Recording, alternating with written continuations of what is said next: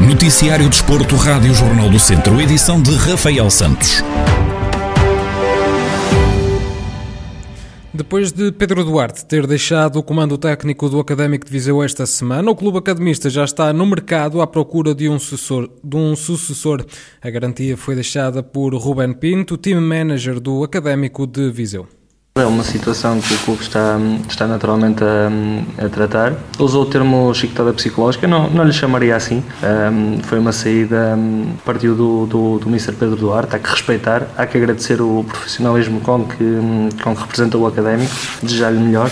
Mas, mas como o Pica referiu e bem, um, ficaram os mais importantes. Os mais importantes são os nossos jogadores. Eles acreditam, nós acreditamos neles, temos uma convicção cega neles, portanto, um, aquilo que podemos prometer e que, que, vamos dar em todos os jogos é sempre o máximo, nada menos que o máximo. E, e domingo vamos ao Estádio do Mar deixar isso bem claro em campo. Quanto à saída de Pedro Duarte, Ruben Pinto assume que foram apanhados de surpresa, mas garante que respeitam a decisão do treinador. Naturalmente que, foi algo que, que nos surpreendeu. Uh, todos estávamos uh, unidos em, ter, em, em redor de, de, de, daquilo que era o trabalho do Mister, confiávamos plenamente na, naquilo que, que, vinha sendo feito. E ela entendeu que o melhor para ele e, e para o académico seria seguir em caminhos opostos. Nós, naturalmente, temos que, que respeitar, desejar, desejar-lhe o melhor. Uh, nós vamos continuar a, o nosso caminho. Uh, sim, fomos surpreendidos, mas, mas é mesmo assim, faz parte, faz parte da, da vida.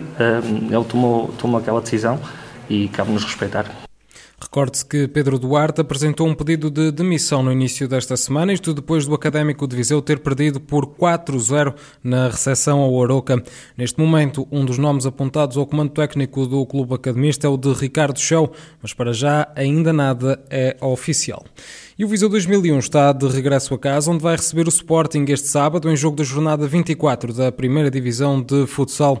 A equipa de Paulo Fernandes vai a jogo na sétima posição, com 37 pontos. Já o Sporting lidera de forma isolada, com 65 pontos.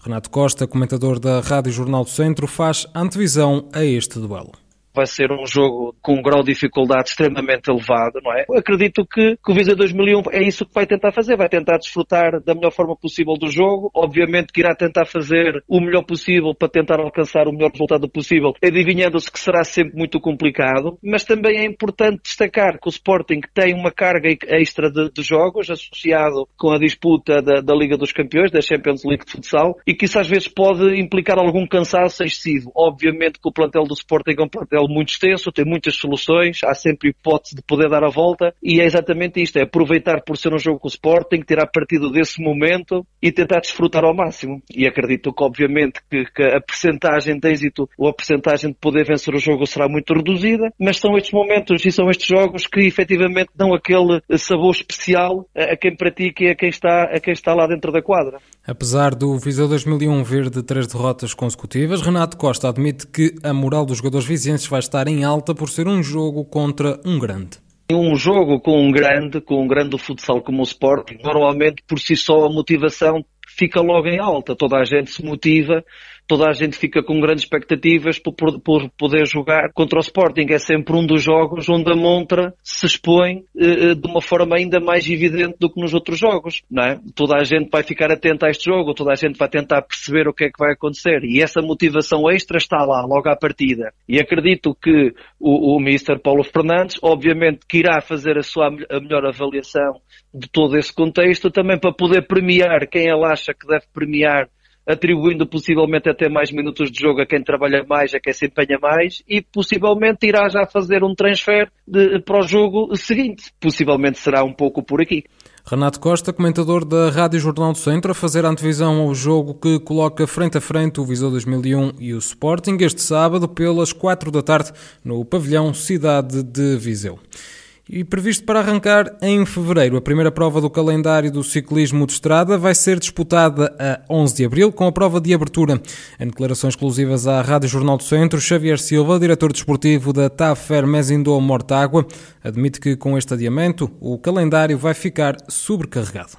Nós na semana passada recebemos por parte da Federação Portuguesa de Ciclismo, portanto, uma nova proposta de calendário, com o início dia 11 de Abril, com a prova de abertura, também a contar para a Taça de Portugal. Mas o que aconteceu na realidade foi que, pronto, em vez da época começar em Fevereiro, como estava uh, proposta, começa cerca de dois meses mais tarde. As provas acabam por se manter uh, praticamente na sua maioria, uh, e o que vai acontecer aqui é que a partir de, de Abril, a partir do dia 11 de Abril, portanto, todos os fins de semana irá haver competições e o calendário fica aqui um pouco mais, mais condensado e há aqui uma sobrecarga maior de, de provas.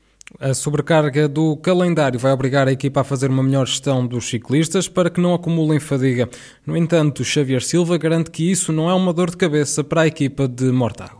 Relativamente à gestão que vamos fazer dos nossos ciclistas, como temos um plantel de, de 11 elementos, nós conseguimos, conseguimos também de uma forma mais facilitada, portanto, rodar a equipa e fazer com que determinados ciclistas fiquem a, a descansar uh, enquanto outros correm. Isto vai permitir-nos também que, com, que, com que não tenhamos atletas uh, com, com fadiga acumulada, como é óbvio. Uh, inclusive, já, já temos também o calendário de cada ciclista programado, cada um já tem os seus objetivos, e agora é mesmo focarmos no neste início de temporada, 11 de Abril, e, e estarmos confiantes de que, de facto, as provas se, se, vão realizar, porque temos, temos condições para realizar e já o provámos o ano passado, ou a Federação já o provou o ano passado com a realização da Volta a Portugal em condições eh, piores eh, do que estamos a atravessar neste momento, do que está a atravessar o nosso país neste momento. Xavier Silva conta como estão a ser planeados os treinos, tendo em conta o adiamento do arranque do calendário oficial de provas. Ao nível da preparação que nós estamos a fazer, eh, nós assim que soubemos essas notícias, claro que abordámos os nossos ciclistas e reunimos com os nossos ciclistas para nesta fase ainda eh, não, portanto, como ainda falta cerca de, de um mês e um mês e meio, não é, para o início da temporada, portanto, não vamos estar já com uma preparação demasiado específica, mas com o aproximar de, de já, já no início do mês de março, primeira semana de março, eh, portanto, retomar de facto o treino específico com, com vista, com vista às primeiras provas da época, porque assim que começar, na realidade é, é uma cadeia, é uma cadeia de, de, provas e não, não, não dá tempo para depois fazer treino específico entre competições, porque será uma, uma questão de, de prova, recuperação, prova, recuperação. Xavier Silva, diretor desportivo da TAFER Mezindou Mortágua, equipa de ciclismo de estrada do distrito de Viseu. Notícias Desporto, edição de Rafael Santos. A informação está de volta à antena às 5 e meia da tarde. Toda a atualidade também em jornaldocentro.pt.